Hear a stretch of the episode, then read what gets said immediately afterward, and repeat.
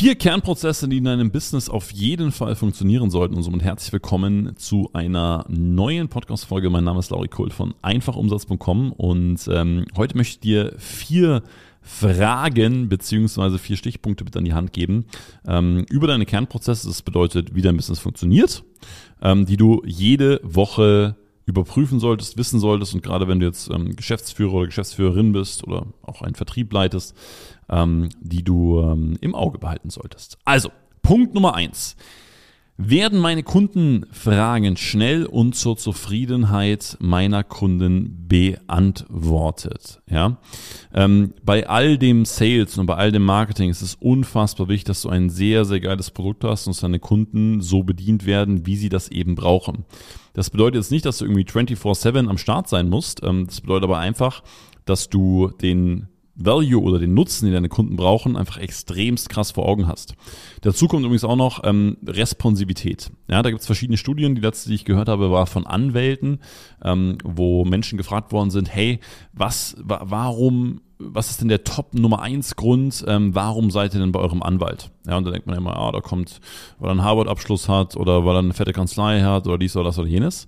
Aber Nummer eins Grund war Responsivität. Das bedeutet, der Anwalt ist einfach sehr schnell im Antworten, sehr verbindlich, gibt schnelle, kurze Informationen raus und hilft seinem Klienten extrem schnell weiter. Deswegen, wenn du ein Dienstleistungsbusiness hast, unbedingt ähm, über das Thema Responsivität, also Schnelligkeit deiner Antworten nachdenken. Zweitens, läuft meine Buchhaltung und mein Rechnungsversand reibungslos? Ähm, Gerade wenn du am Anfang stehst und deine Buchhaltung vielleicht noch nicht so geil aufgestellt ist, also noch kein Mitarbeiter dran sitzt, kann das ein großer Pain sein ähm, in völlig verschiedene Richtungen. Das erste ist, ähm, viele haben keine Liquiditätsplanung oder keine Liquiditätsübersicht. Das heißt, sie wissen dann nicht, wann zahle ich eigentlich Umsatzsteuer, wann zahle ich Einkommensteuer, wann zahle ich, wenn ich eine GmbH bin, Körperschaftssteuer oder Gewerbesteuer, ähm, was für die Liquidität tödlich ist. Ja, weil wenn auf einmal irgendeine Nachzahlung kommt oder eine Vorauszahlung, von der ich nichts weiß, kann das meine Entscheidungen und die Art und Weise, wie ich arbeite, natürlich extremst negativ beeinflussen. Ja, deswegen sehr wichtig zu wissen, ähm, wie funktioniert meine Buchhaltung.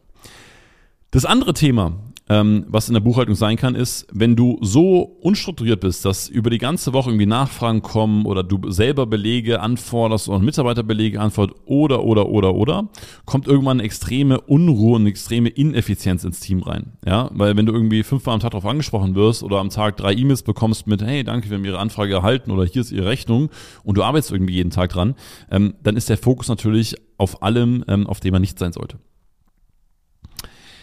Rechnungsversand, ähm, deswegen so wichtig, weil ähm, auch schon in Sales-Teams zum Beispiel erlebt, ähm, Rechnungen werden teilweise nicht verschickt, werden zu spät verschickt, ähm, werden ähm, irgendwie falsch verschickt, ähm, teilweise stimmt dann die Rechnungsadresse nicht, dann muss nochmal zurückgemacht werden, dann überweist der Kunde nicht, weil er sagt, meine Rechnungsadresse ist falsch und so weiter und so fort. Also Kernprozess, Buchhaltung, Rechnungsversandung muss immer reibungslos funktionieren. Punkt Nummer drei, funktionieren mein CRM, ja, wenn ich eins habe, mein Kalender, meine Plattform, meine Seiten, meine Kommunikationskanäle etc. Funktionieren die reibungslos? Es ist ein unglaublicher ähm, Pain, der die Woche sehr viel ineffizienter macht, wenn irgendeine Kalenderverbindung nicht funktioniert, wenn irgendeine Verbindung nicht aufgebaut wird, wenn in einem Kalender eine falsche Bestätigungs-E-Mail kommt oder ein falscher Name oder oder oder. Das kann man auch mal einfach liegen lassen, wenn es nicht ganz so schlimm ist. Ja, das haben wir auch ab und zu. Ähm, viel wichtiger ist aber noch, was machst du damit und was macht dein Team damit, wenn du schon eins hast? Ähm, weil je mehr Leute sich an so einem Thema aufhängen und je mehr Leute in so einem Thema involviert sind, desto mehr geht auch der Fokus weg von den eigentlichen Dingen, die wichtig sind.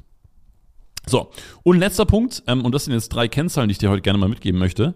Ähm, deine Termineinhaltungsquote von Sales Calls sollte über 80 Prozent liegen. Okay, also von Sales Calls über 80 Prozent. Zweitens, deine Abschlussquote sollte über 50 Prozent liegen.